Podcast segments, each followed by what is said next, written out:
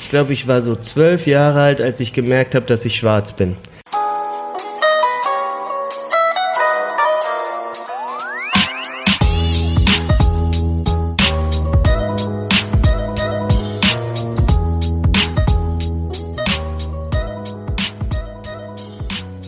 So, herzlich willkommen zu einer neuen Folge vom Halbe Kartoffel Podcast. Ähm, mein Name ist Frank Jong und ich habe heute einen Gast, der sieht nicht nur gut aus, er kann sich nicht nur gut bewegen, er kann auch reden. Raphael Hillebrand, schön, dass du da bist. Schönen guten Tag. Raphael, wir sitzen hier in einem Café. Ist das eines deiner Lieblingscafés? Das ist mein Eckcafé quasi. Okay. Weil interessant ist, wir sitzen hier an einem kleinen Tisch und nebenan ist ein Raum, in dem man schlafen kann. Genau, die haben hier so ein Bed and Breakfast, ein Zimmer mit eingebaut, wo man für, ich glaube, 40 Euro die Nacht oder so ähm, übernachten kann. Schon mal hier gepennt? Nee, noch nicht hier gepennt, aber wenn jemand bei mir zu Besuch kommen würde und es ist nicht genug Platz, dann würde ich die Leute hier unterbringen. Ah, das ist cool. Auf jeden Fall gemütlich. Mhm. Ähm, Bevor wir starten, bevor wir über dich reden, über deinen Werdegang, über das, was du so treibst zurzeit, ähm, mache ich immer die Passkontrolle. Oh ja? Ja. Hast du, du guckst ein bisschen erstaunt, hast du einen Pass dabei oder bist du hier? Ich habe hab nur, nur einen Führerschein dabei. Führerschein ist auch gut. Ja? Ja. Dann, dann hole ich den mal raus. Hm. Passkontrolle finde ich ja geil. Ähm, ja, muss ich auch wissen, mit wem ich zu tun habe. Ja. Ach, du hast schon so ein, naja, neu ist der auch nicht mehr, ne? Ich habe noch diesen alten Lappen, diesen Den rosa. Alten Lappen. Nee, ich habe die kleine Karte, aber die jetzt auch schon seit ein paar Jahren. Die Karte ist eigentlich cooler, aber irgendwie. Äh, Passt ich, besser ins Portemonnaie. Ja, will ich meinen äh, Lappen nicht abgeben, weiß auch nicht warum. Okay, also Raphael Tobias Clement. Clement. Cle oh, pardon. Clement. Ähm, geboren 2.7.82. Ja. Also bist du jetzt 35. 35. Ja, schönes Alter. In Hongkong. Richtig. Wie, wie kam es dazu? Wie, wieso Hongkong? Also Meine Mutter ist äh, ursprünglich aus Berlin und hat hier angefangen, Sinologie zu studieren. Also Chinesisch könnte man das auch nennen. Und um die Sprache dann wirklich zu lernen, ist sie nach Hongkong gegangen, was damals eine britische Kolonie war und was für sie als Studentin leichter jetzt zu erreichen war als äh, Peking oder Shanghai. Und in ihrer Studienzeit in Hongkong ist sie schwanger geworden und ich kam da zur Welt. Ich habe nicht wirklich ähm, Blutsverwandte in Hongkong, aber ich habe die ersten drei Jahre meines Lebens dort verbracht, ähm, hauptsächlich mit einem chinesischen Kindermädchen. Und danach ist sie mit, ist meine Mutter mit mir zusammen wieder zurück nach Berlin gegangen. Und hier bin ich dann aufgewachsen. Und zur Verwirrung vieler, weil ich äh, ziemlich dunkle Haut habe ähm, und ich für die Leute überhaupt nicht asiatisch aussehe und auch nicht so wirklich äh, europäisch. Ähm, mein Vater ist ein französischer Madagasse. Also ich bin Sohn eines französischen Madagassen und einer ähm, deutschen Mutter und äh, in Hongkong geboren, in Berlin aufgewachsen. Ausgebildet durch Hip-Hop stand mal in meinem Pressetext. und dein Vater war aber nicht mit in Hongkong? Nein. Ah, Nein, okay. Genau. Der war in Frankreich? Genau. Ah, okay. Ja, ja. Und äh, also, sprichst du denn Chinesisch? Äh, mit drei sprach ich nur Kantonesisch, so mhm. wie das Dreijährige ungefähr tun. Ja. Aber dann, als wir nach Berlin kamen, habe ich ziemlich schnell das, glaube ich, vergessen und dann äh, dafür Deutsch gelernt. Und heute kann ich nur noch ein paar Worte. Okay, aber deine Mutter spricht wahrscheinlich.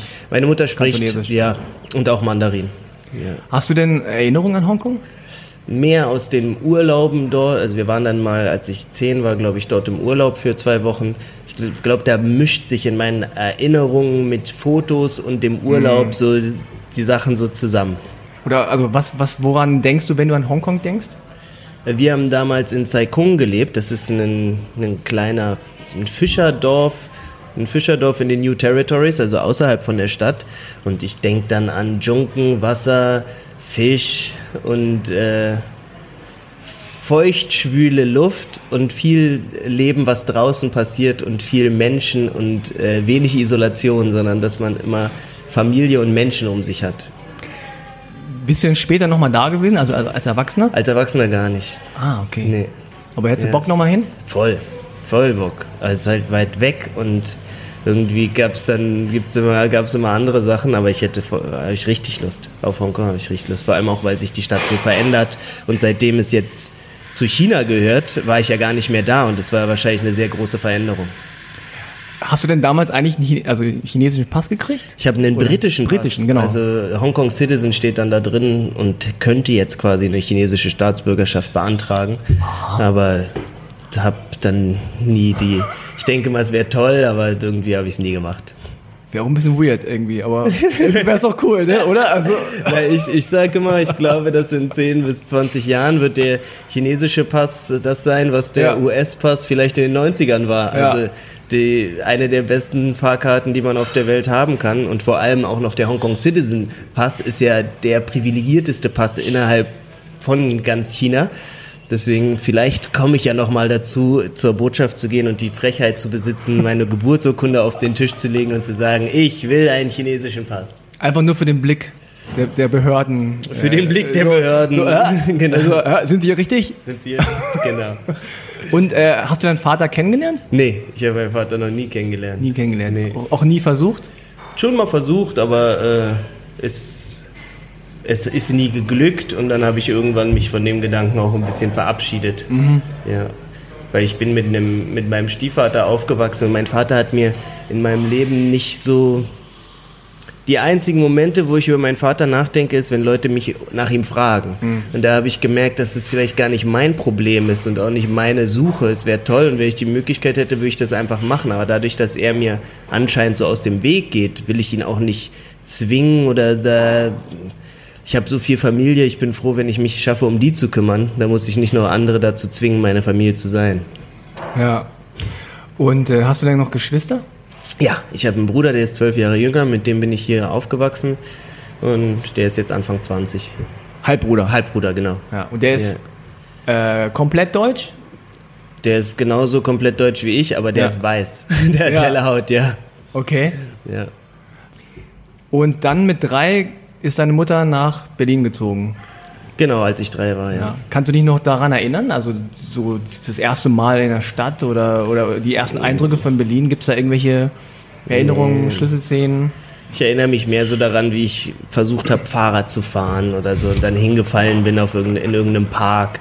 Das sind so die Sachen, die ich mich erinnere. Ich erinnere mich an eine, aber das ist mehr eine Erzählung von, also wurde mir erzählt von meiner Mutter. Und das ist, glaube ich, eine ganz interessante Sache zu dem Finden der eigenen Identität, wie wir nach Deutschland kamen. Wir waren ein paar Monate hier und wir waren beim Bäcker und die Verkäuferin fragte mich, was bist du denn für ein kleiner Süßer? Und ich sagte zu der Verkäuferin, ich bin ein Chinese. Und, und, und die Verkäuferin äh, hat halt so enttäuscht und irgendwie böse geguckt, weil es war nicht die Antwort, die sie haben wollte. Sie wollte halt hören, dass ich ihr sage, bin Afrikaner oder aus dem Chad oder irgendwie sowas. Und diese Antwort, ich bin ein Chinese, habe ich gemerkt, dass ich sie damit traurig mache. Und dann habe ich mich halt gewundert. Und dann haben mir Leute angefangen zu erklären, dass ich nicht Chinese sei, auch wenn ich da geboren bin, aber ich wäre Afrikaner.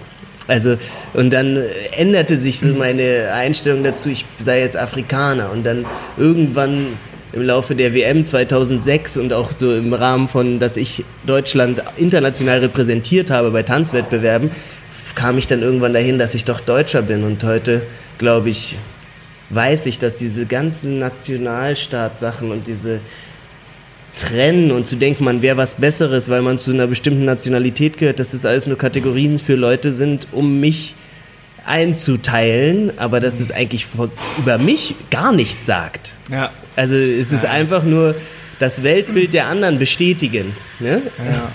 ja, das ist ja genau der Grund, warum ich diesen Podcast auch mache, Ja. ähm, um einfach zu zeigen, klar, wir sind alle deutsch, aber wir sehen nicht so aus, wie man sich einen Deutschen vorstellt. Und trotzdem repräsentieren wir Deutschland, sind wir Deutschland, wenn du ins Ausland fährst oder äh, Ja. mit, mit deiner Crew damals irgendwo bist, dann repräsentierst du Deutschland. Ne? Ja. Und die fragen dich, wie ist es in Deutschland? Und die fragen nicht, wie ist es in Madagaskar? Genau. genau. oder in genau Afrika. das. Und ähm, ja, einfach diese Vielfalt zu zeigen, weil es ist immer noch in den Köpfen drin und ich gebe es ja zu, bei mir ist es genauso. Ja? Wenn du zu mir kommst und sagst, ich bin ein Chinese, Ja. dann stutze ich natürlich auch erstmal. Wenn ich Leuten erzähle, ich heiße Frank, dann gucken die auch, aber hä? So, das ist ja auch normal, das ist ja auch okay so. Nur dann die Einstellung auch zu ändern oder ändern zu wollen, das ist ja der, der Punkt. Ne? Ich- ähm, Ich denke auch, dass wir haben gerade einen Wahlwerbespot gedreht für unsere Partei, die wir gegründet haben. Und in dem Spot werden zwei Sachen genannt und die finde ich ganz wichtig. In unserem Grundgesetz steht drin, niemand darf aufgrund von seiner Herkunft, seines Aussehens äh, benachteiligt oder bevorteilt werden. Wenn wir Deutschsein darüber definieren, wie jemand aussieht, dann wird er benachteiligt. Du kannst nicht dazugehören, wenn du nicht so aussiehst. Wenn meine Tochter hier geboren wird und immer noch als Ausländerin bezeichnet wird aufgrund ihrer Hautfarbe, dann hat dieses Land ein schweres Problem, weil wir immer noch in diesem Konzept von Blut und Boden denken und wir denken, dass es in deinen Genen wäre, dass du ein Recht hast darauf, hier zu sein oder auf dieses Land. Und diese ganzen Denkweisen sind die Sachen, die zu den Weltkriegen geführt haben und zu ganz viel Stress. Also sollten wir uns schnell davon verabschieden. Hast du denn in deiner Kindheit und Jugend ähm, öfter solche Situationen erlebt, dass du aufgrund deiner Hautfarbe, aufgrund deines Aussehens irgendwie benachteiligt worden bist? Also es gab eine lang, ich glaube, ich habe festgestellt, also ich glaube, ich war so zwölf Jahre alt, als ich gemerkt habe, dass ich schwarz bin. Das, da, damit meine ich ganz klar schwarz als politische Kategorie, nicht als, weil meine Haut ist nicht wirklich schwarz, aber ich habe natürlich vorher schon gesehen, dass sie dunkler ist als die von anderen. Aber da habe ich die Schule gewechselt und da gab es ein Kind, was mich einfach von Anfang an auf die übelste Art und Weise beleidigt hat. Und zwar nur aufgrund dieses Aussehens. Und zwar mit dem N-Wort, Hurensohn und all Sachen, die so, die so dazu kamen, wo ich dann gemerkt ah, das bedeutet das vielleicht, weil der für den, das war das einzige, meine Aussehen, warum der das gemacht hat. Und die Lehrer haben das ungefähr damit, haben dann dazu gesagt, ja, la, lass den doch einfach reden. Also die haben, die haben das einfach nicht, die okay. haben das zu meinem Problem gemacht, dass der Typ mich auf eine Art und Weise beleidigt, für die du schon die Polizei rufen könntest. Ja. Und, und äh, dann wurde es zu meinem Problem und ich habe dem irgendwann einen Stuhl auf den Kopf gehauen nach zwei Wochen, weil ich gesagt habe, das geht nicht so. Der kann nicht meine Mutter so beleidigen und auch nicht mich auf so eine Art und Weise. Und dann wurde ich zum Problemkind erklärt. Und die nächsten zwei Jahre auf dieser Schule habe ich jedes halbe Jahr einen Tadel bekommen, durfte mal drei Tage nicht zur Schule gehen und war dann der aggressive Schwarze, der natürlich Probleme hat, wahrscheinlich zu Hause mit seiner Familie ähm, und sich deswegen so verhält. Dass es struktureller Rassismus war, dass ich der einzige Schwarze auf dieser Schule war und dass das den allen sehr gut reingepasst hat, haben die überhaupt nicht so gesehen und würden die bestimmt bis heute nicht so sehen. Ähm, das sind so Momente, wo ich ganz klar sagen kann, da wurde man nicht nur benachteiligt, sondern da habe ich äh, mir in den Finger in den Hals gesteckt, um nicht in die Schule gehen zu müssen, weil das so schlimm war oder hatte Selbstmordgedanken oder also diese Sachen, die man als Zwölfjähriger nicht haben sollte. Und das war ja auch so Anfang der 90er und da war ja die Stimmung in Deutschland ja noch mal viel aggressiver. Es sind regelmäßig Leute aufgrund ihres Aussehens gestorben. Es waren diese Anschläge in Rostock und wir haben nach Hause auch manchmal Briefe bekommen von Rechtsradikalen, die halt uns gesagt haben, wir sollen hier nicht leben und wir sollen weggehen. Und das war schon, waren schon Erlebnisse, wo man, na, du wächst damit auf, aber gleichzeitig ist es in West-Berlin auch eine geteilte Erfahrung, weil ich viele Leute um mich herum hatte, die so eine, die sich die diese Erfahrungen auch machen und die von der Allgemeinheit als Ausländer bezeichnet werden, obwohl sie fester Teil der Gesellschaft sind. Mhm. Wie bist du aus dieser Spirale wieder rausgekommen? Also damit meine ich, wie hast, wie hast du für dich das geklärt? Hm. Also hattest du diesen, diesen, diese innere Wut, die trägt man ja in sich, ne? Ja. Also, du hast dann das Gefühl, alle gehen gegen dich und, und, und, verstehst das nicht, warum, warum du so behandelt wirst und lässt das ja auf irgendeine Weise dann womöglich raus. Na, ich glaube, man, oder ich habe ganz schnell gelernt, mich zu verteidigen, einmal mit Worten und auch mit Fäusten. Also ich war sehr erfolgreicher Kampfsportler, war dreimal Berliner Meister im Jiu-Jitsu und äh, auch mal ostdeutscher Meister und da gab es jetzt in der, in der Schule auch, also man hat gelernt, sich zu verteidigen mit Fäusten, aber auch viel mit Worten, weil einfach dann die Regeln lernt, mit denen man Leuten sagen kann, pass mal auf, das und das, was du da gerade sagst, ist so und so rassistisch falsch oder sonst was und dann fangen die Leute an, vielleicht auch nachzudenken. Mhm. Oder man ruft die Bullen und sagt ihm, sie Keil kann man nicht mehr sagen. Mm, so eine Techniken lernt man und auf der anderen Art und auf der anderen Weise, Seite gibt es halt einen ganz großen Antrieb, jemand zu sein in dieser Gesellschaft. Also als ich mit 15 das erste Mal zum Training gegangen bin, um irgendwo Breaken zu lernen, habe ich gemerkt, da ist eine Szene, zu der könnte ich dazugehören, da habe ich Talent und ich will jemand sein. und die Schule hat mir nicht dieses Gefühl gegeben, dass ich dort jemand werden könnte, der so dazugehört. Und dann bin ich die nächsten sechs Jahre jeden Tag zum Training gegangen. Also wenn ich mir das heute vorstelle, dass ich irgendwo hingehe und mich das so begeistert, dass ich da jetzt jeden Tag hingehe und mich dabei verletze und immer wieder und nichts dafür kriege, außer Anerkennung, da ist das schon ganz schön verrückt. Ich bin teilweise zum Training nach Potsdam 20 Kilometer gefahren und einfach nur da zwei Stunden zu sein oder drei und wieder zurück. Und mh, mm, das hat, glaube ich, schon was damit zu tun. Du entwickelst halt einen ganz starken Sinn dafür, entweder du bist in der Machtposition und kriegst Bestätigung oder Leute können mit dir machen, was sie wollen. Hm. Ich habe mal gedacht, äh, nichts ist stärker als die Leidenschaft eines Teenagers. Das kann gut sein. Ja, weil es ist wirklich so diese, diese Phase, ähm, vielleicht auch der, der, der Selbstfindung, mhm. wo du einfach das Gefühl hast, ich, ich, weiß noch nicht, wer ich bin. Und dann hast du aber eine Sache, die dir Spaß macht, die, wo du Talent hast, wo du ja. Anerkennung kriegst, wo du das Gefühl hast, krass, das ist mein Ding. Ja. Also diese Leidenschaft, die man da entwickelt, und man hat ja dann noch Zeit, so oder die Zeit nimmt man sich dann ja. einfach ne, geht ja. nicht zur Schule oder so. Ja. Aber die, diese Art äh, von Leidenschaft, die man dann da reinsteckt und ich meine, das ist ja, was ja wie ein Schichtarbeiter quasi. Du warst ja, wahrscheinlich die ganze Zeit nur dabei. Ne? Also, und das ist, das ist schon eine krasse Kraft, so und, und die man da entwickelt als, als junger Mensch. Ja. Ähm, Kannst du dich dann daran erinnern, wie du zum ersten Mal irgendwie zum Tanzen gekommen bist oder wo du das Gefühl hast, so, okay, das, das ist irgendwie hier ganz cool? Na, ich hatte vorher schon immer mal getanzt, wenn Musik lief oder hatte auch Breaking im Fernsehen gesehen und dann habe ich irgendwie am Boden da was nachgemacht oder versucht wie Michael Jackson den Backslide zu machen und so. Aber dann gab es einen Freund von mir, Daniel Jakubowski, der hat mich mitgenommen zur Tanzstunde, wo Micha und Amigo von den Flying Steps unterrichtet haben. Mhm. Dann bin ich dahin und dann habe ich mich da angemeldet und da war, glaube ich, zweimal die Woche Unterricht. Aber dann wurde halt auch, kam man in die Szene rein und hat gemerkt, es gibt jeden Tag einen Ort, wo man trainieren kann. In Berlin gibt es relativ viele Jugendfreizeitheime, die dann geöffnet werden oder wo einfach der Raum zur Verfügung gestellt wird. Wir gehen rein, machen die Musik an und dann gibt es dieses Each one teach one. Jeder bringt sich gegenseitig was bei und das ist bis heute für mich sehr beeindruckend, weil das ist für mich der demokratischste Raum Berlins. Da gibt's keinen, der den Kurs gibt. Es gibt keinen, der der Chef ist. Es wird Musik angemacht und der Rest passiert so in einem Kollektiv. Die Leute geben sich Mühe, wenn du jemanden nett fragst, dann bringt er dir vielleicht was bei und wenn du das übst, dann wird er auch beim nächsten Mal dir wieder was beibringen.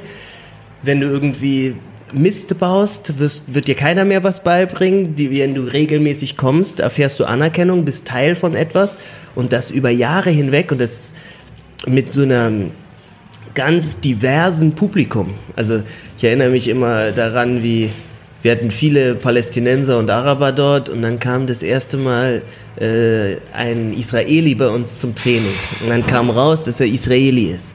Und das war für manche nicht ertragbar und die wollten ihn dann rausschmeißen. Die haben gesagt, für sie sind das keine Menschen und hier und da, weil sie halt palästinensische Flüchtlinge waren, die selbst erfahren haben, wie in ihrer Familie Leute umgebracht wurden durch den israelischen Staat oder andere Sachen und dann wie sich über Zeit das dahin entwickelt hat, die Diskussionen gab, es eine absolute Diskriminierung von ihm gab, aber dann, dadurch, dass er regelmäßig kam, sich Mühe gegeben hat und die Leute den Unterschied machen konnten zwischen, er ist nicht Israel, sondern er ist Simon und er will hier trainieren und er kann nicht unbedingt was dafür, was sein ganzer Staat gemacht hat. Und auf einmal so ein Riesenkonflikt, der ja an sich als Konflikt nicht zu lösen mhm. ist anscheinend, dort beigelegt wurde. Mhm. Ja, auf einmal die Israelis mit den Palästinensern zusammen trainieren können, weil sie merken, sie haben als Verbindungsstelle die Liebe zum Tanz. Mhm. Ja, Wahnsinn.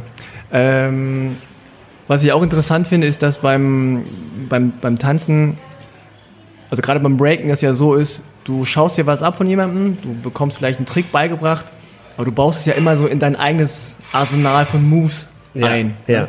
Und es ist nie so, dass jemand einen total kopiert. Ja. Weil das, die Kopie ist immer schlechter als das Original. Ja. Das heißt, du musst immer dein, du musst deinen eigenen Stil entwickeln. Das gehört dazu. Sonst äh, bist du halt nur ein halb guter Breaker. Und ähm, das ist halt das Gute an diesem each one teach one, dass man halt irgendwie sich gegenseitig beeinflusst, aber was immer was anderes dabei rauskommt. Ja. Und nicht irgendwie, okay, Spieler A, Spieler B, so wie es in anderen Sportarten womöglich der Fall ist, wo man einfach nur sozusagen so die Kopie von, von, der Kopie Ja. irgendwie weiterhin kopiert, sondern das, die Originalität ist ja das Wichtige Ja. beim Breaken. Was waren so, ich meine, du hast bestimmt auch die anderen Hip-Hop-Disziplinen wie äh, Sprayen, also Graffiti, DJing, MCing, also Rappen. Hast du die auch alle ausprobiert? Erstmal, du hast das sehr gut erkannt, dass es immer um die eigene Originalität geht und dass es auch innerhalb der Szene, du wirst nie äh, weit kommen, wenn du nicht eigene Sachen entwickelst und beisteuerst. Und das, glaube ich, ist ein ganz großer Schlüssel dafür, dass in den letzten Jahrzehnten Hip-Hop so explodiert ist. Also sowohl im Rappen wie im Sprühen, im Vergleich zu anderen Tanzarten, die sind einfach stehen geblieben in der Zeit. Ja? Das ist eine ganz wichtige Sache und finde ich unglaublich spannend, weil wenn man sich jetzt Ballett oder Flamenco anguckt, wo man immer eine bestimmte Form ausfüllen muss, dann äh, schafft das oder kommst du nicht dahin, wenn du nicht den richtigen Körper hast. Beim Breaken ist es so, es gibt Junior, der hat Kinderlähmung, der hat Polio und ist ja. einer der besten Breaker der Welt. Das wäre niemals möglich im Ballett. Ja, nur, ein, kann- nur das ein halbe, nur ein Bein, ne? na, er hat zwei Beine, aber das eine ist halt verkümmert Genau, und, ja. und er kann halt Liegestütze machen, ohne seine Beine auf den Boden zu stellen und kann auf den Händen rund, Vor allem, wenn der rumspringen. tanzt, ich habe ich das zum ersten Mal tanzen äh, gesehen habe, habe ich das überhaupt nicht gemerkt. Ja, er, er lässt das verfliegen. Und es gibt ja, viele, es gibt auch äh, eine ganze Gruppe von Leuten, ich den Namen grad- die alle körperlich beeinträchtigt sind und ähm, trotzdem diese trotzdem auf einem hohen Niveau breaken. Und das ist gleich eine ganz unglaubliche Sache. Also du könntest auch ein guter Graffiti-Artist wahrscheinlich werden und farbenblind sein, weil du vielleicht dadurch eine ganz andere äh, Formensprache entwickelst, ja, oder auf andere Sachen dich fokussierst. Und das ist eine wichtige Sache, glaube ich, für unsere ganze Gesellschaft, weil wir rauskommen aus dem, ja, äh, ich werde Elektriker oder du wirst ähm, äh, Bauingenieur, sondern man muss seine eigenen Talente finden und man muss seinen eigenen Job finden und definieren. Das ist, glaube ich, eine der wichtigsten Aufgaben heute. Zu, zu der Frage zu den anderen Hip-Hop-Disziplinen. Ich habe mal äh, mit einer Dose an der Wand gestanden. Ich habe auch mal ein bisschen gerappt. Ich kann auch ein bisschen Beatboxen. Ähm, für mich war das alles, macht, da macht man aus Spaß mal mit. Mm, Allerdings diese Ernsthaftigkeit und wirklich da sich so rein verbeißen, das war bei mir nur beim Breaken so. Was hat dich ähm, beim Breaken oder beim Tanzen so fasziniert? Also war es das Sportliche, die, diese körperliche Ausdrucksform? Oder hattest du bestimmte Gefühle, die irgendwie in die Tanzeinlagen transportiert werden mussten? Es ist bis heute für mich das Unglaublichste, was Menschen mit ihrem Körper machen können. Das sind einfach Sachen, die sagst du, die gehen nicht. Also, ob du sagst, ich kann mich äh, 50 Mal auf den Kopf drehen, ohne meine Hände zu benutzen. Oder ich kann mich zweieinhalb Mal pro Sekunde um meinen eigenen Körper drehen und das ist kontinuierlich, ohne mit Händen, Füßen oder Kopf den Boden zu berühren. Nur mit meinen Schulterblättern. Das sind so Sachen, wenn einem das jemand sagt, dann sagt er, das geht nicht. Und dann sagst du, guck mal, ich kann's. Und dann machst du's. Dieses Brechen, also da rausfinden, wo sind die, die Grenzen des Körpers und dann darüber hinausgehen. Und das mit den einfachsten Mitteln, mit Turnschuhen und einem äh, harten Boden, das ist für bis heute für mich unglaublich. Und das alles zur Musik. Das alles zur Musik und dann, ja, aber dann auch, wenn man jetzt in Popping und diese Illusionen geht, wenn man das zum ersten Mal sieht, dann ist es einfach Zauberei. Da Ja. schwebt jemand über dem Boden oder besteht aus Wasser oder wird auf einmal zur Maschine, wo, wo man denkt, das kann doch nicht wahr sein. Und diese Zauberei war für mich das, was mich ganz stark gefesselt hat. Dazu kommt natürlich dann der ganze soziale Aspekt, dieser Zusammenhalt und äh, auch die politische Dimension von Hip-Hop, aber das war am Anfang für mich als 15-Jährigen, boah, da kann einer die Wand hochlaufen. Wie, wie würdest du deinen dein Tanzstil als 15- bis 20-Jährigen beschreiben? Es war, mein Tanzstil war damals sehr auf Akrobatik und Tricks ausgelegt. Okay. Das kam dann später, dass es immer mehr um Stil und Musikalität ging. Gerade dieses, wie man heute sagt, dieses Beat-Eating oder man wird zur Musik und nimmt jeden Takt und jeden Akzent mit. Das kam erst so ab 2002. Da, da kam das so in die Szene rein. Vorher war die Musik, hat man die Energie der Musik aufgegriffen und vielleicht auch noch den Takt, aber jetzt nicht unbedingt jeden Akzent. Ja. Und ähm, ga, gab es da so, gab es da so Songs oder so, die dich da so voll reingezogen haben? Oder war das einfach. I Believe in Miracles war voll so ein Ding. Dann A Seed is a Start von ähm, Stevie Wonder. Mhm. Ähm, man tanzt ja witzigerweise nicht nur zu Hip-Hop. Nee, viel Funk. Also ja, genau. Breaken hat ja angefangen zu Hard Funk, also so James Brown und ähm, ja, James Brown, Stevie Wonder, viel Funkmusik.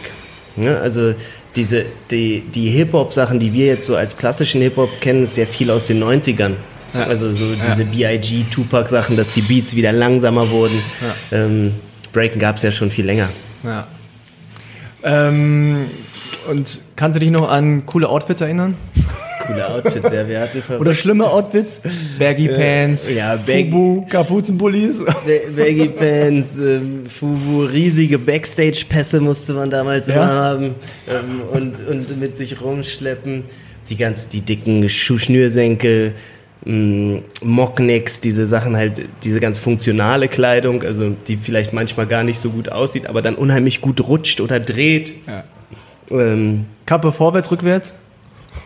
Schräg. So, ne? so, so schräg nach vorne hatte ich die, glaube ich, da immer. Und aber so Goldketten und so ein Kram nicht, ne? Na, dünne Goldketten. Dünne. So, so die 100-Euro-Version, nicht die, äh, die, die ganz dicke. Es war nicht Bling Bling, sondern nur Bling. Bling. Nur Bling, es war nur Bling und auch Bling, mit dem du dich noch bewegen kannst. Bei so ganz dicken Goldketten wird es ja. ja schwierig. Hast du denn äh, irgendwann das Gefühl gehabt, okay, das könnte mein Beruf werden? Oder war das eher immer nur so ein Hobby und die Leute haben gesagt, ja, aber was willst du denn machen, wenn du mal groß wirst? Ja, das war immer Hobby und vielleicht Traum, das zum Beruf zu machen, weil man ja dann die Großen gesehen hat, die das so teilweise schon getan hatten. Bei mir war es aber erstmal noch, stand es nicht zur Debatte, jetzt die Schule abzubrechen, sondern ich habe noch Abitur gemacht, danach Zivildienst und dann war mein Kindheitstraum, Pilot zu werden. Und dann habe ich mich da informiert, wie man Pilot wird. Und da muss man erstmal einen Pilotenschein machen. Das kostete damals so 50.000 Euro. Und dann hatte ich die nicht. Und dann gab es diese Möglichkeit bei der Lufthansa, kann man äh, Pilot werden und die zahlen dir die Ausbildung und dann zahlst du die in den nächsten 10, 15 Jahren zurück. Und dann habe ich mich da beworben bei dem angeblich härtesten Einstellungstest Deutschlands. Das ist krass, du musst richtig fit sein. ja, fit körperlich. Äh, einerseits, aber noch viel mehr diese geistige mhm. und auch Charaktersache. Also mhm, okay. wenn man jetzt, man muss gar nicht so überschlau sein. Ich glaube, das durchschnittliche Pilot in, äh, bei der Lufthansa hat ein Abitur von 3,2. Okay. Also, also nicht, das ist nicht so. Ja, da wäre ich auch noch mit reingerutscht. da hättest du mit reinrutschen können. Du musst bei der Einstellungstest extrem gut Kopf rechnen können und so ein paar Verständnissachen. Dein Englisch darf nicht schlecht sein. Aber was zum Beispiel, wo viele, glaube ich, nicht so dran denken, ist diese Charakterprüfung. Also die, die kategorisieren dich da nach diesen Big Five. De, bist du eher risikoliebend oder suchst du Sicherheit? Und man denkt halt, bei intelligenten Menschen ist das ja oft so, dass die immer wieder neue Probleme oder immer neue Lösungsansätze suchen. Und solche Leute möchte man im Cockpit nicht haben. Man ah. möchte Leute haben, die immer wieder es genau so machen und auf keinen Fall das in Frage stellen. Weil ansonsten mhm. fängt er auf einmal an, was zu machen, was er nicht abschätzen kann. Mhm. Und man braucht dieses standardisierte. Routine. Routine, standardisiert und auch daran glauben. Also da kamen dann auch so Fragen wie, achten Sie explizit auf Ihre Schuhpflege? Wo ich denken würde, wenn ich das als Ja beantworte, gilt ich als pedantisch. Aber nein, genau solche ja. Leute suchen die. Ja, ja. Leute, die explizit auf, darauf achten, dass sie immer saubere Schuhe anhaben.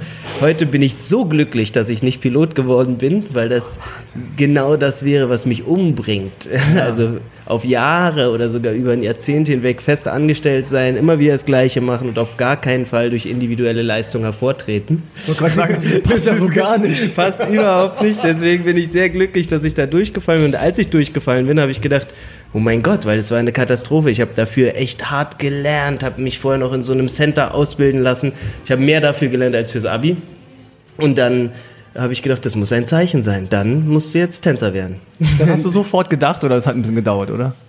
Nee, es kam schon ja. ziemlich unmittelbar, weil ich ja vorher diesen Traum Tänzer zu sein oder dann hat man ja schon mal ein Angebot, was man nicht annehmen kann, weil das irgendwie im Ausland ist und man noch hier Zivildienst hat oder so Sachen, wo man dann immer sagt, ah nee, das kann ich doch nicht machen.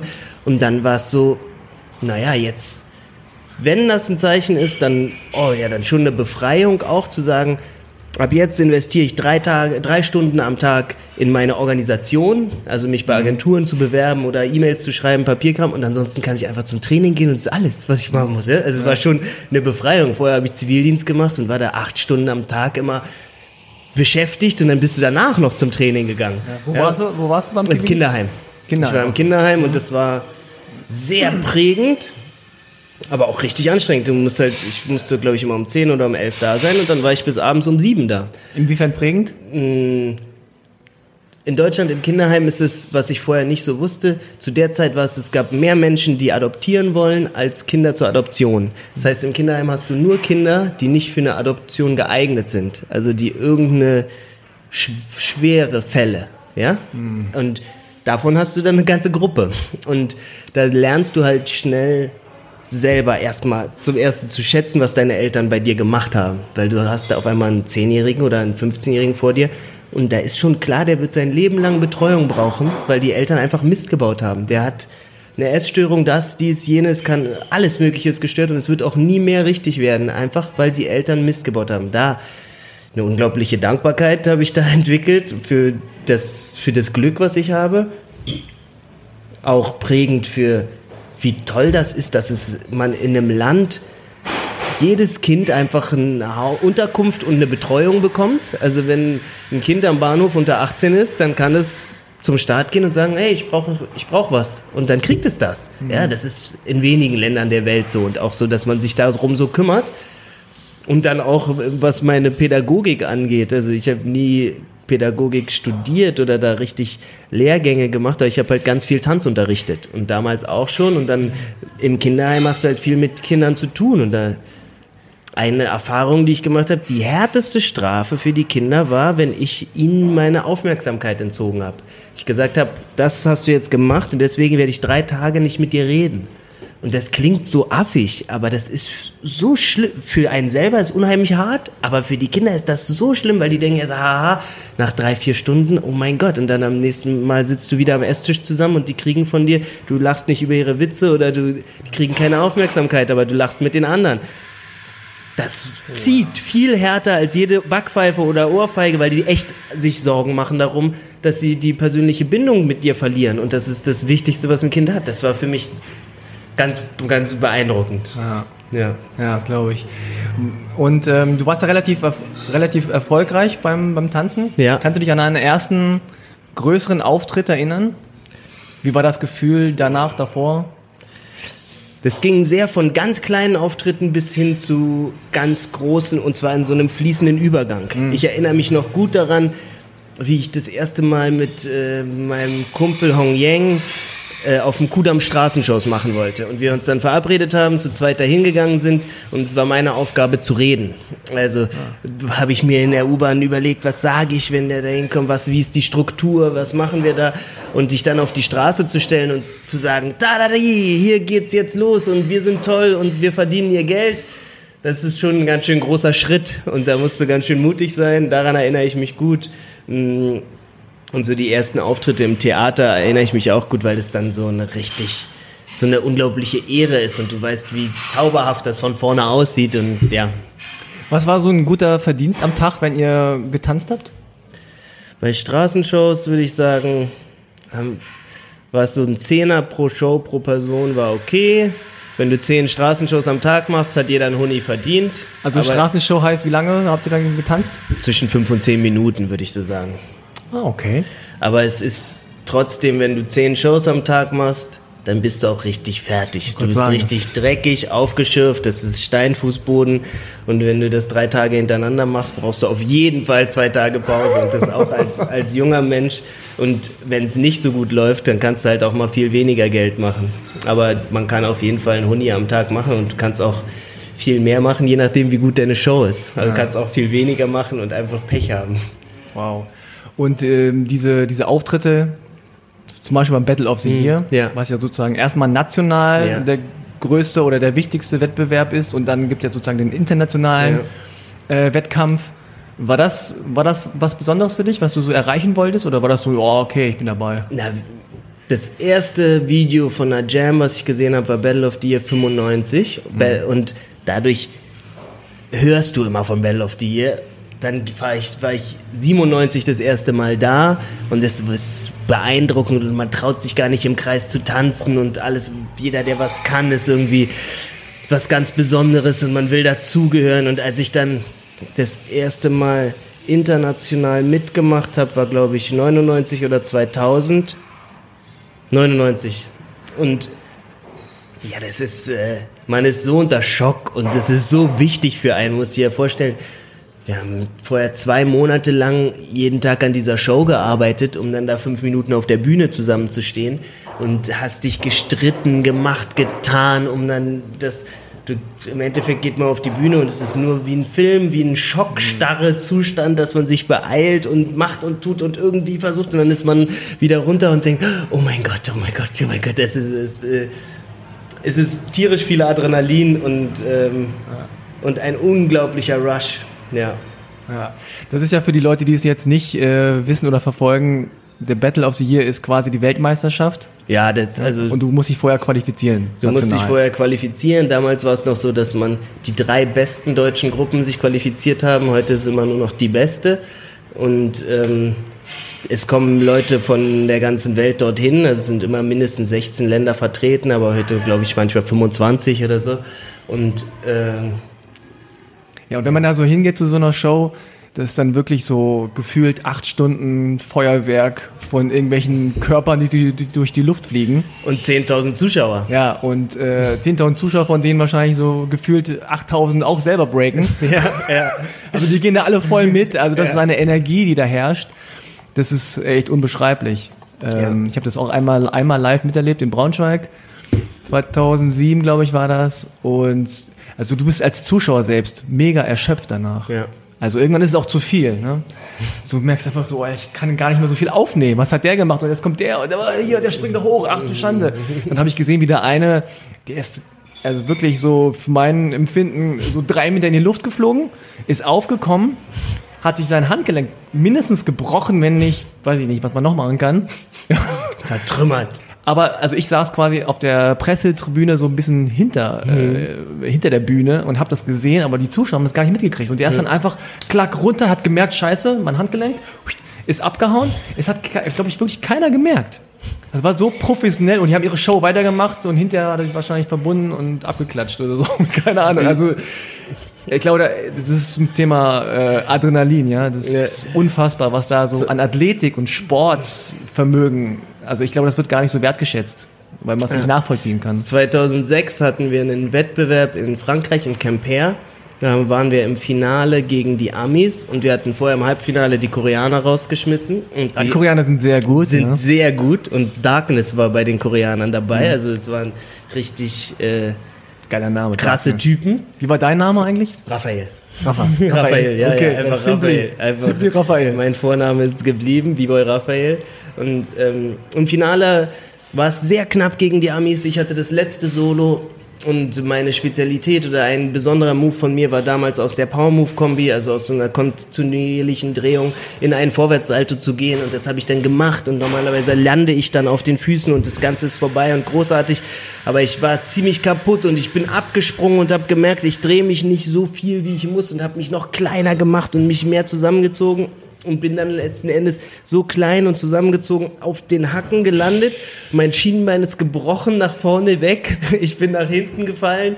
Ich wusste sofort, dass es gebrochen ist. Ich habe mich umgedreht zu meinem äh, Partner und habe gesagt, los, los, los, mach du weiter, mach du weiter. Mein Bein ist gebrochen, ich kann nicht weiter. Und bin zur Seite gerutscht. Und meine größte Sorge war eigentlich, dass wir jetzt das Battle verloren haben, weil ich diesen Move nicht gestanden habe.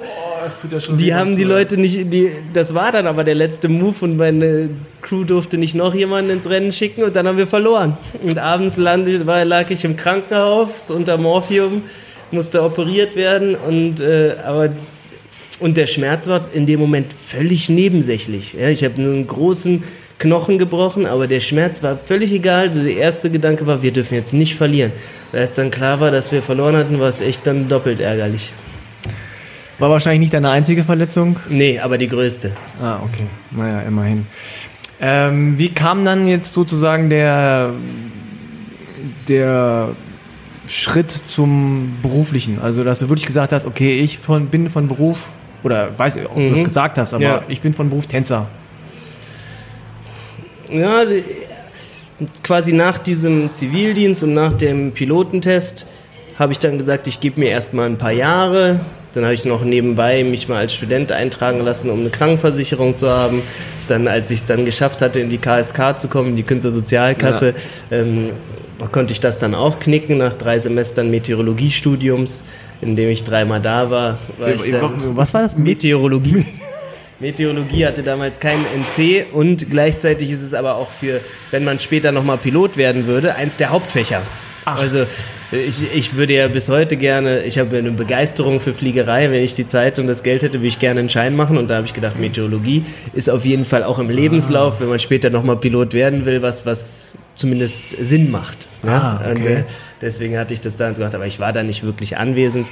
Und dann habe ich einfach versucht, meinen Lebensunterhalt mit Tanzen zu generieren. Mir war es auch wichtig, dass ich dann diesen Status habe als Tänzer, also dass das irgendwie staatlich anerkannt ist und ich damit auch krankenversichert bin. Und dann haben wir viel angefangen, im Theater aufzutreten. Also ähm, ob es das Hebbel-Theater in Berlin war, aber auch in Frankreich, wo Hip-Hop in der, Theaterbühne schon etablierter ist, ähm, haben wir dort Sachen angefangen zu machen und sind dann durch Duette und größere Choreografien haben wir es geschafft, mit dem Goethe-Institut international zu touren, waren dann auch mal in Vietnam, im Nahen Osten. Ähm, dann habe ich mit einer holländischen Tanzkompanie aus Amsterdam angefangen zu arbeiten. Ich heißen die. Dann waren wir in den USA oft auf Tour. Äh, 2006 auf dem Broadway, drei Monate, äh, drei Wochen ausverkauft. Wow. Und äh, in den USA, glaube ich, habe ich mittlerweile, ich würde mal sagen, in 25 Städten sind wir da aufgetreten, ungefähr ein paar Jahre hintereinander, immer wieder dort gewesen, ganz tolle Erfahrungen gemacht. Mm. Und jetzt nicht mit Breaking, also mit, mit, mit Breakdance, sondern halt Tanz im Allgemeinen. Naja, sowohl als auch. Meine Spezialität war schon immer das Breaken. Ähm, wir haben dann, Sebastian Ramirez und ich haben ein Duett entwickelt, wo wir weiße Theatermasken auf der Oberseite unseres Kopfes anbinden und dann quasi nach unten gucken.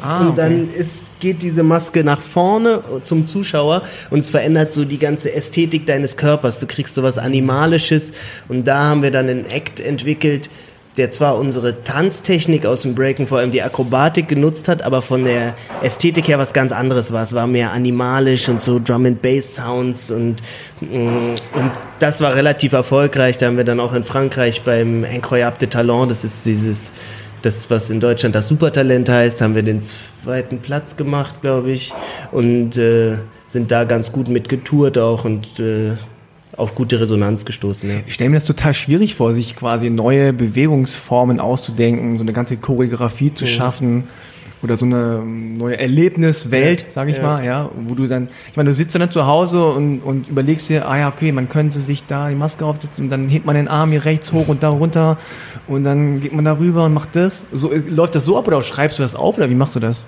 Es ist, glaube ich, eine Mischung aus allem und ganz viel, die Grundvoraussetzung ist einfach Zeit investieren und üben. Also als wir das erste Mal die Masken einstudiert hatten, diese Idee hatten, die Masken gebaut haben, dann haben wir einen Videomann beauftragt, das zu filmen, dann haben wir es allen gezeigt und dann haben alle so gemacht, naja, das ist ganz interessant, aber ich glaube nicht, dass das wirklich Potenzial hat. Und da hat wirklich niemand dran geglaubt. Dann sind wir, äh, haben wir noch zwei, drei Jahre das weiter geübt. Und auf einmal war es so ein Dauerbrenner und ein Klassiker, dass jeder gesagt hat, boah, voll krass. Es ist dann doch dieses sich einfach damit auseinandersetzen ja, und immer wieder in diese Welt hineingehen und dieses Gefühl entwickeln, wie kann ich aus der Oberseite meines Kopfes rausgucken ja, und Das Ge mit dem Ges das Gesicht lebendig werden lassen, was an meinen Kopf als Maske dran gebaut ist, in der Musik immer wieder arbeiten, sich immer wieder selber filmen, die Videos angucken, wie ist das, was, wie sieht es von außen aus, wenn das sich von innen so und so anfühlt. Und dann ist es einfach eine Menge üben, machen Feilen, und sich ne? damit Immer- auseinandersetzen. Immer wieder, Ja. immer dran feilen Ja. wieder. Wahnsinn. Ähm, du hast ja auch ähm, ein Stück gemacht über die Boateng-Brüder. ja. Läuft das eigentlich noch oder ist das, Das schon läuft Ende? jetzt, glaube ich, ab November, nee, ab Januar oder Februar läuft es im Heimathafen Neukölln wieder Ah, in Berlin. cool. Das Okay. Stück heißt Peng Peng Boateng. Ich durfte die Choreografie da machen. Das Konzept ist von Nicole Oder, die Regie geführt hat. Und ähm, damit hatten wir jetzt im Dezember Premiere, ja. Ah, cool. Ja. Alles klar. Ähm, aber du hast jetzt mit denen direkt keinen kein Kontakt oder im Zusammenhang, sondern das war einfach so eine, Das ein Projekt, was. Es war eine Idee von, von Nicole Oder und Mhm. dann war es für mich natürlich spannend, damit zu machen, weil die ungefähr in meinem Alter sind. Wir sind die gleiche Generation. Der Käfig, wo die quasi immer Fußball gespielt haben, Mhm. war von dem Jugendfreizeitheim am Nauner Platz 500 Meter entfernt oder so. Also es ist zu der gleichen Zeit, wie ich da trainiert habe, haben die dort trainiert und ähm, und glaube ich aus ganz ähnlichen Antriebsgründen. ja, also ja. dieses junge Leute wollen jemand sein, gehören eigentlich nicht zur Gesellschaft dazu. Und wie entwickeln die unterschiedliche Strategien da mitzumachen, wer ist deutsch, was ist deutsch, wann darf man in die Nationalmannschaft, dieses Sportliche. Und dann haben wir es halt geschafft in dem Stück, was um Fußball geht oder Fußballer, dass kein Ball auf der Bühne ist und dass alles, was Fußball sein soll oder ist, dass das Tanz ist. Dass wenn die Okay. Fußball trainieren, dass wir da auf der Bühne tanzen. Und diese Übertragung, das war quasi meine Aufgabe als Choreograf, das möglich zu machen, dass den Schauspielern auch ein Stück weit Tanzen oder Akrobatik beizubringen, um dieses Körperliche mit auf die Bühne zu übersetzen. Also musst du Übersteiger und Fallrückzieher lernen, ja? Ich habe aus dem Übersteiger habe ich einen Tanzschritt gemacht. Ja, das muss ich mir unbedingt anschauen. Ähm, jetzt, ein paar Tage vor der Bundestagswahl, ähm, machst du ja sozusagen nicht nur das, was du sonst machst, Tanz und Choreografie und dich um deine Familie kümmern, du hast eine junge Tochter, sondern du bist äh, in die Politik gegangen. Ihr habt eine Partei gegründet, Ja. die heißt Die Urbane, eine Hip-Hop-Partei. eine Hip-Hop-Partei. Mhm, eine. Weil, Wer weiß, vielleicht gibt es ja noch mehrere. ne? Genau, wir, wir, sind ja, wir sind ja nicht alle, die sich für Hip-Hop, sondern vielleicht wird es ja noch ganz viele geben. Ja, wir haben vor, in den letzten Jahren ist das politische Engagement oder auch das Interesse meiner Seite immer größer geworden. Und ungefähr vor einem Jahr wusste ich einfach nicht mehr, was ich wählen sollte, weil ich kein Vertrauen mehr habe auf in die etablierten Parteien. Mm, Und dann habe ich gedacht, ich habe doch mal in der Schule gelernt, dass es mein Recht und auch sogar meine Pflicht ist, wenn ich da mich selber nicht mehr repräsentiert sehe, mich selber drauf zu Das schreiben. hast du in der Schule gelernt. Das haben wir mal in der Schule ge gelernt, dass man ja Teil von dieser Demokratie sein muss, ansonsten geht sie den Bach runter. Oh, dann hat die Schule schon mal was Gutes geleistet, wenn du Das das hat wenigstens die- mitgenommen hast. Das, hat, das hat, die, hat die vielleicht ganz gut geleistet. Und ähm, dann habe ich mich gefragt, was, worauf basierend könnten wir eine Partei gründen? Was sind unsere Kernthemen? Und da habe ich gedacht, es ist unglaublich, dass in dem ganzen Rahmen der Urbanisierung und dieses, die Fragen und Diskussionen um kulturelle Vielfalt, die sich heute immer noch gestellt werden. Wir haben ja gerade vor zwei Tagen das Kanzlerduell gehabt, wo ich, glaube ich, gefühlt die Hälfte der Zeit über den Islam gesprochen wurde. Was Ja. unglaublich. Und es wird immer noch als kulturelle Vielfalt wird als Problem wahrgenommen. Es ist ganz klar ein Problem, wie können wir damit umgehen? Und dann für mich der der aus der Hip-Hop-Kultur kommt und der, die Gründungsidee von Hip-Hop für mich ist, in den 70er Jahren in New York, marginalisierte Menschen haben in einer extrem multikulturellen Ecke gewohnt. Es gab viele Reibereien und daraus ist die größte kulturelle E- Evo- Revolution der letzten 100 Jahre entstanden. Also die Kunstwelt in Malerei, Musik, Tanz wurde revolutioniert, auf den Kopf gestellt, total demokratisiert, weil auf einmal jeder mitmachen kann. Man kann sich mit einer Sprühdose an eine Wand stellen, man muss keine Ölfarben mehr haben und eine Leinwand. Ja? Man kann als Tänzer einfach mitmachen, muss nicht in eine Tanzstunde gehen. Und ich habe gedacht, wenn, das müssten wir auf unsere politischen Prozesse übertragen. Ja? Also zu, zu sagen, wir haben einen Wert, kulturelle Vielfalt ist ein Schatz und wie wir damit umgehen, ist das Entscheidende. Und dies, ja, lasst uns darauf, auf diesen Werten, Gewaltfreiheit, Kreativität als Mittel zur Selbstentfaltung, lasst uns darauf ein politisches Programm aufbauen. Aber jetzt, ähm, diese Gedanken hat man ja öfter. Man Mhm. müsste mal, ne? man sollte mal. Irgendwer, irgendwer soll doch mal bitte das und das machen. Ja, ne? ja. Aber wie, äh, es gab da bestimmt, also ich stelle mir das so vor, du saßt da mit ein, zwei, drei, vier Leuten irgendwo in einer Bar, in einem Café, äh, auf einer Picknickdecke und hast gesagt, nee, pass auf Leute, so und so und so und so, das machen wir jetzt mal. Gab es diesen Moment oder stelle ich mir das zu romantisch vor? Wir haben da immer wieder drüber nachgedacht, haben ab und zu. Wer sind wir? Also, äh, mal.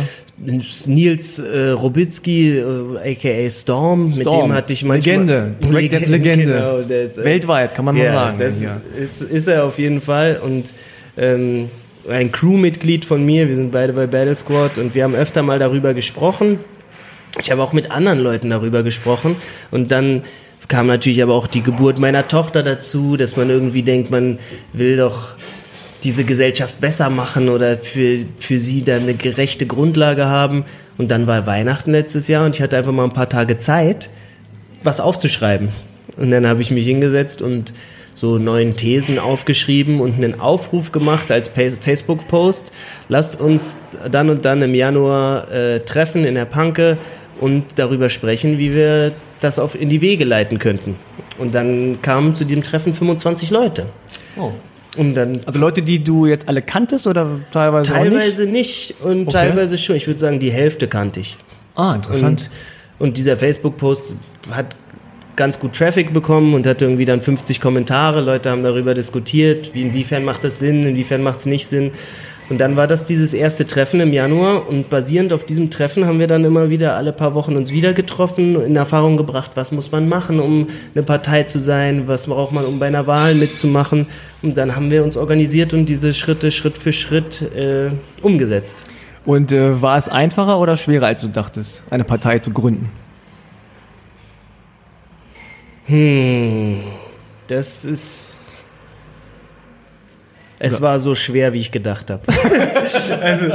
Okay. Weil ich wollte, dich- ich wollte dich jetzt gerade mal fragen, wie geht das? Wie gründet man eine Partei? Oder was hat, habt ihr alles machen müssen? Aber ich kann mir vorstellen, dass es ein ziemlich großer bürokratischer Akt ist. Es ist ein riesen bürokratischer Akt. Ich nenne mal mal so als äh, Hausnummer 11,7 Kilo Papier mussten wir das eine Mal abgeben, nur mit Unterschriften drauf. Ja, also das ist eine Abgabe 11,7 Kilo Papier. Das ist so ein Stapel so 40 Zentimeter hoch und Den musstet ihr irgendwo händisch abgeben. Ja, das sind die Unterschriften für die Landesliste in Berlin. Es müssen mindestens 2000 Unterschriften sein, jede auf einem einzelnen Blatt Papier, jede einzeln von der Meldestelle des jeweiligen Bezirks geprüft und Jede Unterschrift auf einem einzelnen Papier. ja, weil die Stadt das so möchte. Es darf nicht online passieren, es muss immer mit Ja, Adresse Stichwort sein. Umweltschutz. Ja, Umweltschutz oder auch die Hürde dazu, sich demokratisch zu beteiligen. Die wird da einfach ganz bewusst hoch und schwer gelegt. Also das ist und das musst du für jedes einzelne Bundesland einreichen, in dem du wählbar sein musst. Also Oh, wir on. müssten 16 mal 11,7 Kilo Papier einreichen, wenn wir in jedem Bundesland gewählt wollen würden. Und das ist schon bewusst schwer gemacht. Ja, das ist so ein bisschen dieses, äh, okay, wir wollen wirklich wissen, ob ihr es wirklich wollt. Ja, natürlich sind dann da auch noch so berechtigte Sachen wie, dass jede von diesen Unterschriften muss auch wirklich wahlberechtigt Klar. sein, jemand bla bla bla. Und dann wird Aber es das muss halt immer- irgendwer prüfen dann, oder Ja, nicht? die setzen sich dann hin und prüfen das. Und das ist schon, das ist schon erstaunlich, aber auch richtig, richtig anstrengend gewesen. Und an manchen Stellen haben wir, wir haben auch fünf, fünf Tage vor der Abgabe haben wir gedacht, wir schaffen es nicht mehr, weil uns haben noch 500 Unterschriften gefehlt. Also ein Viertel unserer Unterschriften haben gefehlt. Und die haben wir in den letzten fünf Tagen nochmal 700 Unterschriften generiert, was ein Wunder war. Wie habt ihr das gemacht? Habt ihr euch irgendwo an die U-Bahn-Station gestellt Ich muss gesagt, hey, dazu unterschreib mal? sagen, in den letzten fünf Tagen war ich im Urlaub und habe meinen Jahresurlaub gemacht. Das heißt, ich habe gar nichts da gemacht, sondern das geht Und dann lief's plötzlich. alleine auf die äh, zum, zum Glück äh, meine ganzen Kollegen und Mitaktivistinnen haben da sind durch Läden gegangen, wir haben eine Jam organisiert, wir haben uns auf die Straße gestellt, wir haben bei Rap-Konzerten, wir haben im Club äh, Hip Hop Don't Stop haben wir einen Stand aufgebaut und haben die Leute da Samstagnacht um 12 beim Drink äh, versucht Sehr zu gut. überzeugen, ihre Beste Unterschrift zu leisten. ja, es, wir haben alles versucht, was uns möglich war, im Bekanntenkreis, im eigenen Haus. Äh, die Sachen einfach, diese Formulare online gestellt, dass Leute es sich runterladen können und uns zuschicken. Alles, was halt so uns möglich war. Cool. Wir wollen da gleich äh, noch ein bisschen mehr drauf eingehen. Mhm. Ähm, vorher würde ich gerne ein kleines Spiel mit dir machen. Los geht's. Und zwar, äh, ich lese ein Zitat vor und du Mhm. sagst mir einfach, hat es ein Rapper gesagt oder hat es ein Politiker gesagt? Yay, du hast dich gut vorbereitet. Und ähm, das sind nicht nur, das sind nicht nur Sachen aus, aus äh, Songs, weil die sich immer reimen und dann ist es Mhm. Ja. meistens einfach, Ja. sondern das aus Interviews, egal, einfach Mhm. komplett, ja? Rapper oder Politiker? Also, Zitat Nummer eins. Wir leben in einem Land, in dem mehr Schranken stehen, als es Wege gibt. Das war Sammy Deluxe. Weck mich auf aus diesem Albtraum. Ein unglaublicher Song, der schon so viele Jahre alt ist und immer noch die gleiche Relevanz hat, dass es mich immer wieder flasht. Sehr gut, das äh, hatte, ich, hatte ich mir gedacht, dass du das kennst. Jetzt kommt ein läng äh, längeres Zitat. Äh, bezieht sich auf Merkel. Ja? Äh, es gibt aber so viele Felder, auf denen man viel hätte bewegen können. Aber wegen des Lobbyismus geht es nicht voran. Immer wieder wird mit der Bombe gespielt, dass dann Arbeitsplätze irgendwo wegfallen. Die Politik des Angstschürens bremst. Das hört sich sehr nach Politiker an. Hat aber gesagt Materia in einem Spiel Online-Interview. Hat er sehr gut gesagt, weil es war auch Ja. im Kanzlerduell wieder genau diese Frage. Die sagen ernsthaft, wir dürfen die Autolobby nicht bestrafen dafür, dass sie im Abgasskandal betrogen hat, weil sie dann ihre Mitarbeiter bestrafen könnten. Das ist genauso, als würde ich sagen, wir dürfen den Mafia-Boss nicht in den Knast stecken, weil dann die Angestellten von der Mafia ihren Job verlieren. Das ist genau die gleiche Argumentation. Man da sagt quasi, jeder leitende Angestellter oder Manager ist straffrei in jeglicher Hinsicht, weil seine wirtschaftliche Rolle wichtiger ist. Ja, ja, ja. Das ist, sehr, also das ist die auf den Kopfstellung des, äh, des, des Rechtsstaates. Ja, also da. Äh, Aber hat Materia schön gesagt. Nächstes. Nächstes. Wir leben auf Kosten der dritten Welt und wundern uns, wenn das Elend anklopft. Politiker. Ja, und das war Gregor Gysi. Schön gesagt. Ich habe gegen den Krieg im Irak und die Lügen von George W. Bush protestiert. Warum gehen jetzt nicht mehr Menschen ebenso vernehmbar gegen Assad und Putin auf die Straße? Ähm, Zugegeben, das sind Zitate, die von jedem stammen könnten, ja, Ja. aber Rapper. äh, Politiker Ja. von Cem Özdemir von den Grünen. Fünftes Zitat. Wenn man seine Seele verkauft, muss wenigstens der Preis stimmen. Rapper. Rate mal wer? Weiß nicht, Sido? Ja, fast. Bushido. Bushido. Ja, Bushido. Im Fokus. Nummer 6. Ich ahne, wovon ich spreche, meine Damen und Herren. Ich ahne, wovon ich spreche, meine Damen und Herren. Das ist der Politiker. Politikerin, und zwar angeblich Angela Merkel. Tatsächlich. Auf einer Rede anlässlich des Steinkohletages. Schon eine Weile her. Ist aber gut, ne? Ich ahne, wovon ich spreche. Das finde ich ganz gut. Ähm, Nummer 7. Das ist Fluch und Segen unserer Generation. Wir suchen nach Liebe und rennen davon, wenn sie dann kommt. Rap. Rap, ja. Wer denn? Max Herre.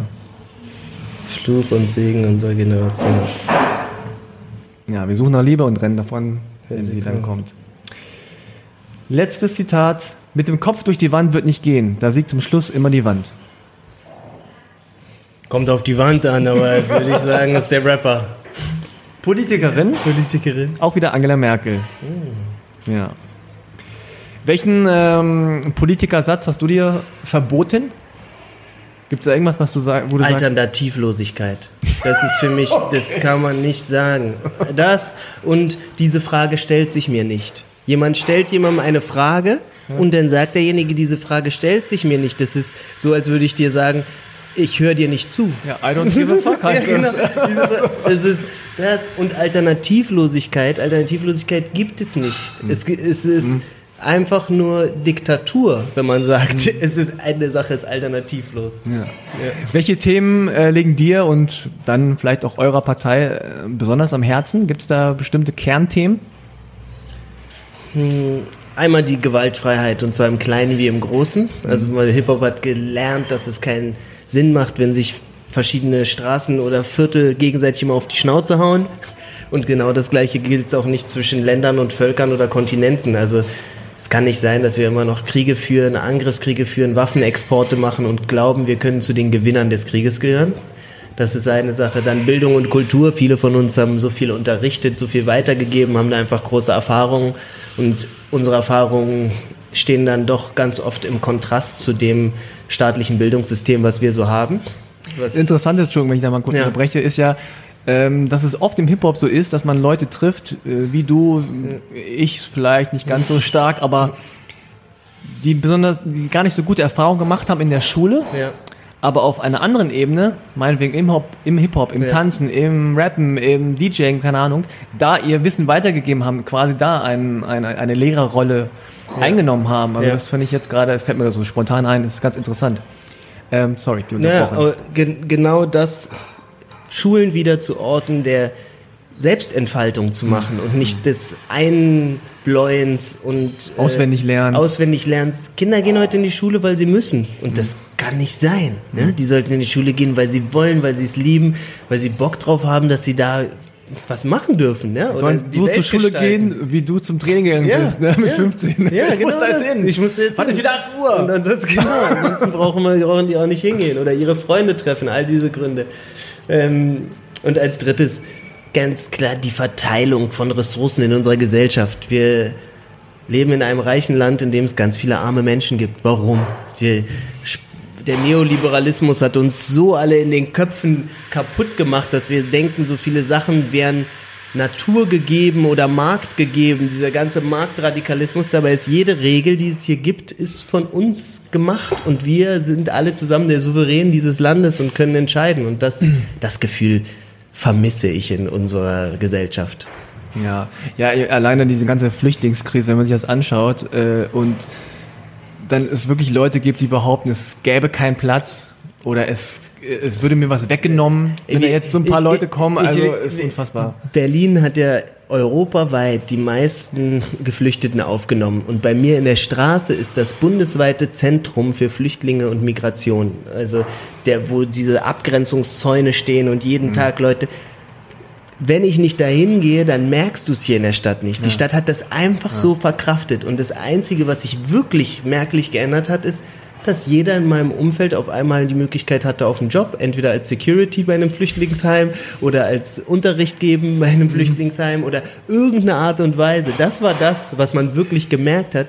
Und dann kommen die Leute mit Argumenten, die sind so an den Haaren herbeigezogen und gleichzeitig hat man dann Menschen in dieser Stadt oder in diesem Land, die so viel Geld haben, dass man sagen muss, die nehmen uns das weg und die nehmen es uns tatsächlich weg. Wenn jemand bei VW arbeitet, dann arbeitet er als in erster Linie für die Gewinne der Leute, die da die Aktien haben und die nehmen ihm sein Geld weg, was er da verdient. Und die sehen die aber nicht so. Die haben mehr Angst vor Leuten mit Krücken als vor Leuten in Jets.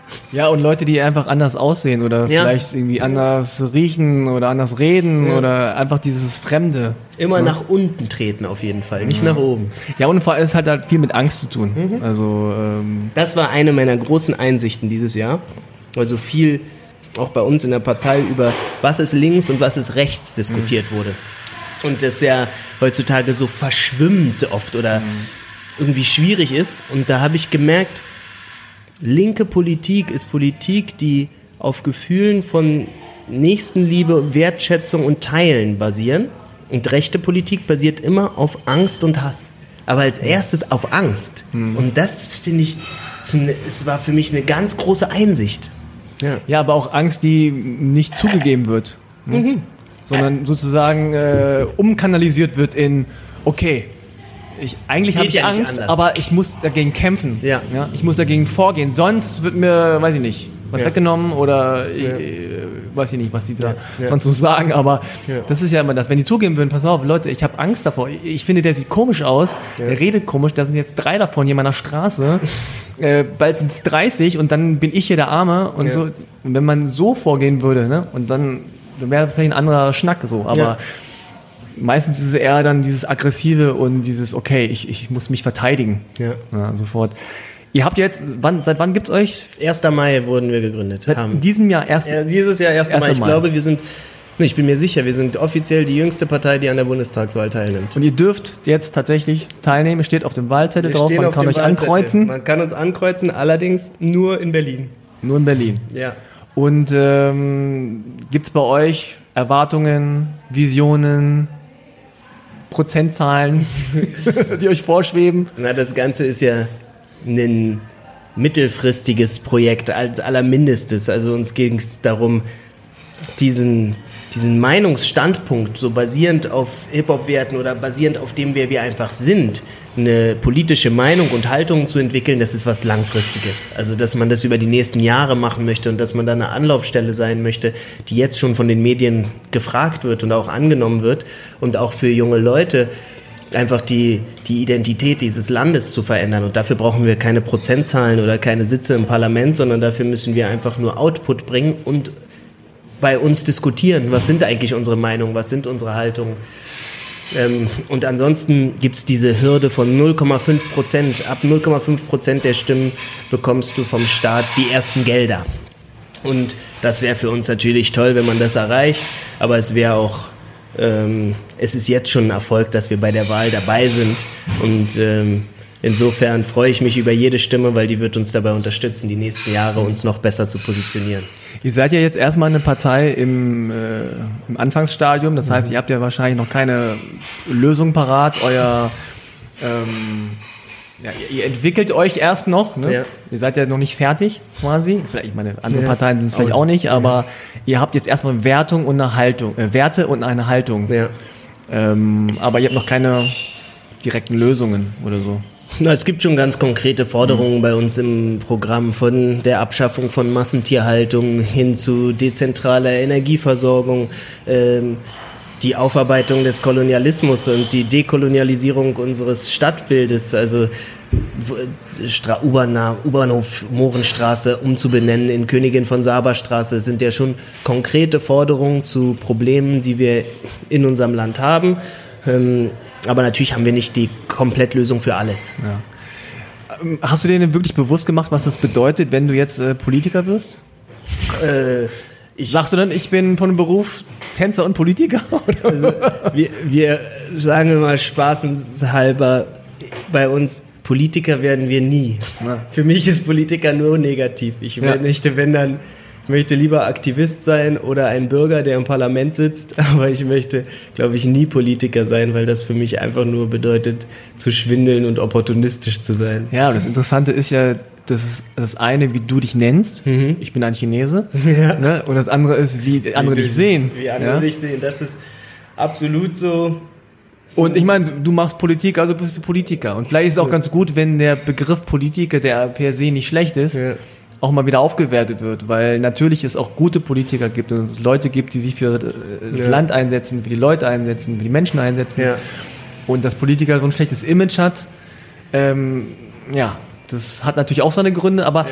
was ich auch fragen wollte, ist, ihr habt diesen Zusatz eine Hip-Hop-Partei, mhm. was mich erfreut hat einerseits, mhm. weil ich ja Hip-Hop dastehe, aber andererseits überrascht hat, weil gerade aus Imagegründen könnte man auch sagen, ah, Hip-Hop-Partei könnte auch wirklich viele Leute wegstoßen, weil Hip-Hop an sich im Mainstream keinen so guten Stand hat, ne? kein gutes Image hat. Ja. Die denken da an Goldketten und immer noch an Baggy Pants, obwohl ja. das schon seit Jahrzehnten Gen genau das, Fall ist. Das, das, Image, die Leute lesen ja Hip-Hop und denken Rap. Das, ja. ist, das ist äh, ganz klar der, der Umkehrschluss. Und ich, ich erklär kurz, erklär kurz in einem Satz den also Unterschied. Also, für, Hip-Hop ist eine ganze Kultur und es geht mir um diese Ursprungsidee. Marginalisierte Leute in den 70er Jahren in New York haben gesagt, wir haben einen Wert und wir schaffen selber was aus negativen Umständen etwas Positives. Das ist Hip-Hop. Mhm. Danach sind viele Sachen entstanden, Graffitis, DJing, Breaken, Rapmusik und das ging in viele Richtungen und das bezieht sich alles auf Hip-Hop, aber es ist für mich nicht Grund zu sagen, das ist alles auch Hip-Hop. Ja, das ist genauso, wie man sagen muss, die CDU beruft sich auf christliche Werte. Das machen auch viele andere.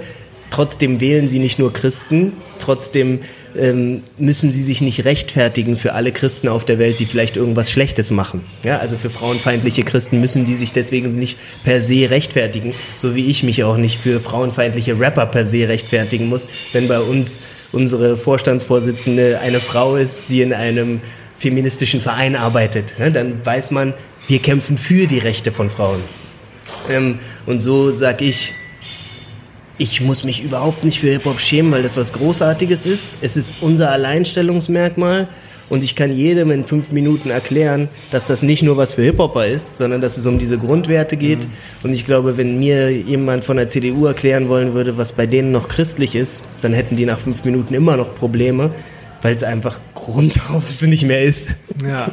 Was wirklich halt einfach auch nervt an der Politik, das ist auch jetzt ein bisschen so ein äh, Stammtisch-Parole äh, vielleicht, aber ist dieses ganze Geschwafel, ne?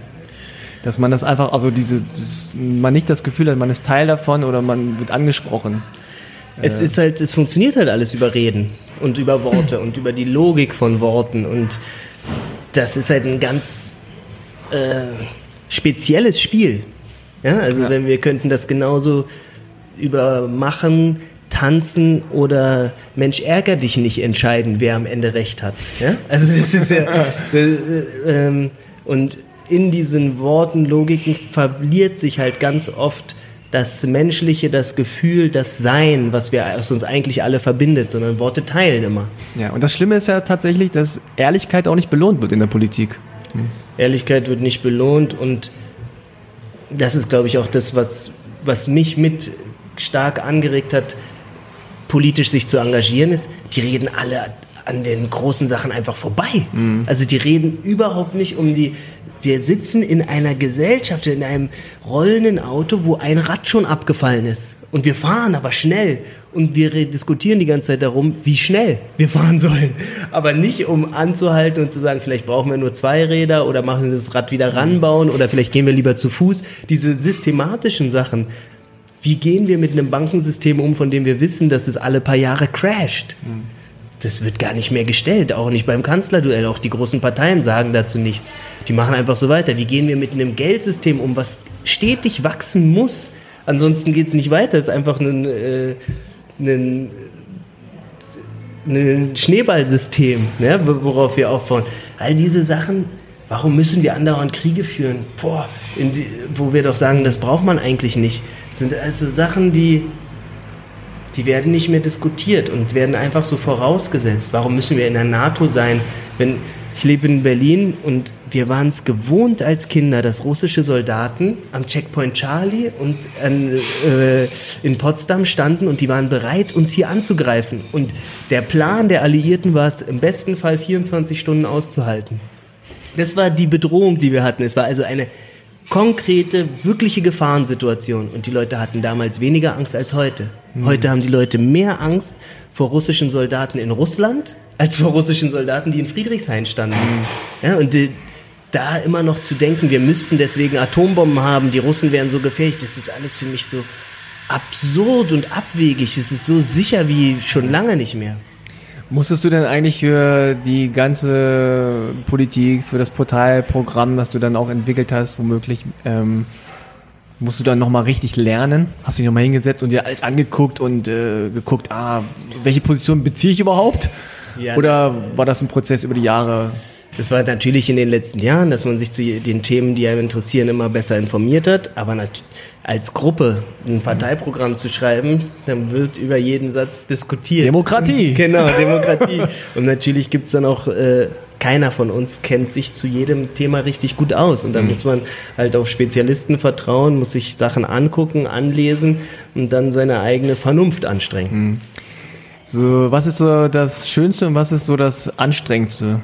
Was du jetzt in der Zeit der Parteifindung, der Parteigründung äh, erlebt hast?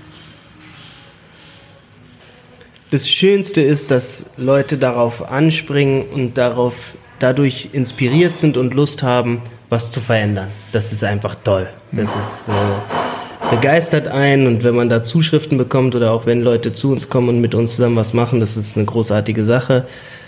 Hm, das Schlimmste ist, wenn man dann sowas sieht wie das Kanzlerduell und wenn man wieder die Realität sieht, wie weit dieses Land weg ist von einer Vielfalt oder von einem ehrlichen Umgehen mit, mit den wirtschaftlichen Realitäten ja, und auch wie viel Angst da drin steckt. Ja? Also wie viel wird da diskutiert über Liebe und wie viel über Angst. Mhm. Und da geht es die meiste Zeit um Angst.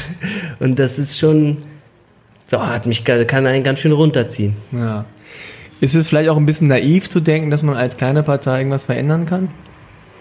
Mm, ja und nein, weil die ja alle klein angefangen haben. Mhm. Also ob es Bündnis 90 die Grünen waren oder die Bolschewiki, die waren alle mal Teil einer hm.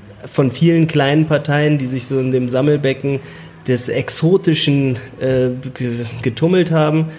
Ich glaube, es ist nicht so naiv, weil, weil wir ja sehen, dass es geht. Wir stehen jetzt auf diesem Zettel und wenn mhm. alle uns ankreuzen, dann sind wir auch im Parlament. Und das ist schon toll zu sehen, dass, dass diese Demokratie dann doch irgendwie ein Stück weit noch funktionieren kann. Hast du schon ein Gefühl für, für, deine, für eure Wählerschaft? Was sind das für Leute? Gibt es da eine ähm, gewisse Homogenität? Sind die alle jung oder Hip-Hop oder ist das alles ganz gemischt? Wählerschaft kann ich noch nicht so richtig sagen, aber über unsere Mitglieder also, kann ja, ich sagen. natürlich, Wähler, noch, weil keiner, noch keiner, keiner gewählt, aber ich meine jetzt. Aber so von, dem, von den Mitgliedern erstaunlicherweise sind die nicht so jung, wie wir gedacht haben. Mhm. Also der älteste ist 71 von unseren Mitgliedern und die meisten oder die größte Gruppe ist, glaube ich, so zwischen 30 und 45. Mhm. Aber es gibt genauso viele 18-Jährige wie 70-Jährige und dann geht es so in der Mitte sind dann die meisten. Das hat mich, freut mich einerseits, weil, weil Hip-Hop oft als Jugendkultur abgetan wird. Ist ja auch nicht mehr so jung. Hip-Hop ist, ist auch nicht mehr so jung. Ist nicht mehr so jung. Sieht man ja an uns beiden, genau. die sind auch in Hip-Hop geprägt und wir sind jetzt auch keine 20 mehr. Gen genau das. Es ist erwachsen geworden und die Leute, die in den 70ern gebreakt haben, sind heute alle 60. Ja? Also es ist schon, äh, hat sich ja, ja eine Zeit verändert.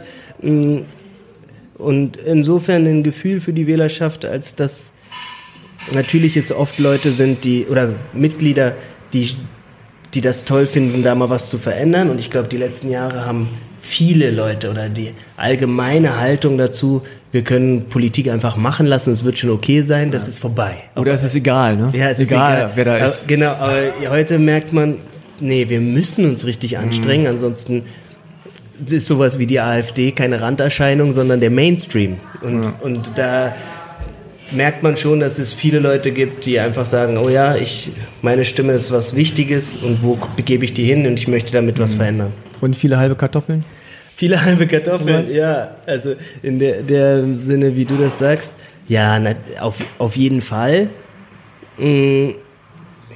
Für, ich würde mal sagen, es gibt, glaube ich, viele Leute innerhalb unserer Partei, für die dieses Thema, wer ist Ausländer und wie definiert sich das mhm. Deutschsein, ein wichtiges Thema ist, weil es einfach traurigerweise sich, wer Ausländer ist und wer nicht Ausländer ist, immer noch an, durchs Aussehen definiert. Hm.